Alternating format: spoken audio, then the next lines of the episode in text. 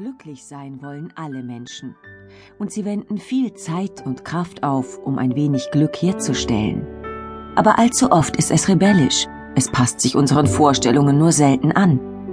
Es bleibt ein rasches Ereignis und nicht selten erkennen wir erst in der Erinnerung, dass uns das Glück berührt hat, damals und dort, nicht hier, nicht jetzt, aber möglicherweise wieder morgen. Glücklich sein in 60 Minuten – was für eine Frechheit. So rasch ist das Glück wohl nicht herbeizuzaubern, wenn man es überhaupt herbeizaubern kann. Und doch ist dieser Titel zutiefst richtig. Wenn wir erkennen und akzeptieren, dass Glück zum größten Teil eine Sache der Entscheidung ist. Ja, Sie hören richtig. Man muss sich zum Glück entscheiden, um glücklich zu sein. Diese Entscheidung kann jederzeit getroffen werden, jeden Tag, jede Stunde und immer wieder neu.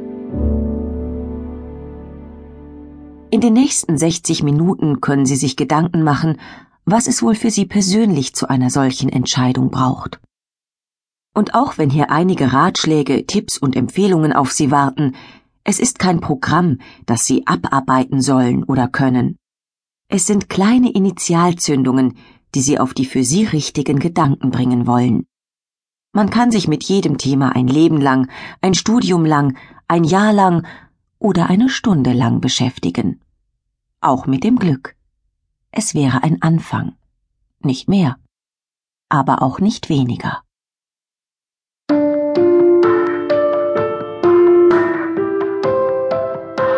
Sich glücklich fühlen. Selbstverständlich ist das Glück nicht.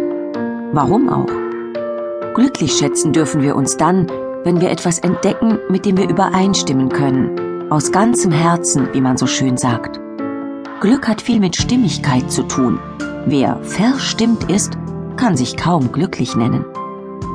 Das Glück ist nicht zu machen. Der hat sein Glück gemacht. Dieser Satz ist einfach falsch.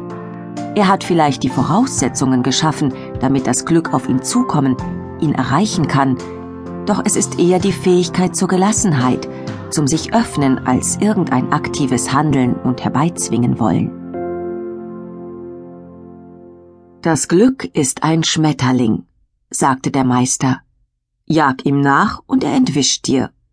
Setz dich hin und er lässt sich auf deiner Schulter oder auf deiner Hand nieder.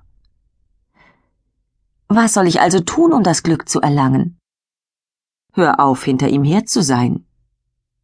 Also gibt es nichts, was ich tun kann?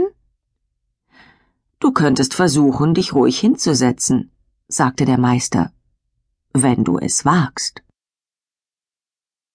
Wer sich glücklich fühlt, dann und wann, nimmt nichts einfach so selbstverständlich hin, als stünde es ihm zu.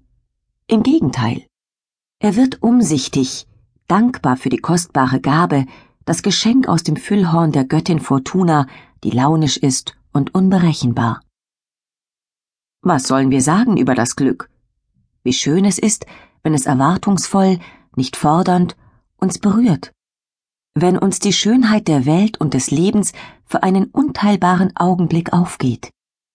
Nur Momente, oft winzig und unscheinbar. Mehr nicht? Nein, das ist alles. Und es ist auch genug. Es gibt Dutzende, Jahrhunderte von kleinen Veränderungen auf dem Weg zum einfacheren, glücklicheren Leben. Wir verbrauchen zu viel Zeit und Energie für Tätigkeiten, die nicht mit unseren wahren Wünschen im Einklang sind. Um aber wieder einen Zugang zu unserem Innersten zu finden, brauchen wir vor allem eins Muße.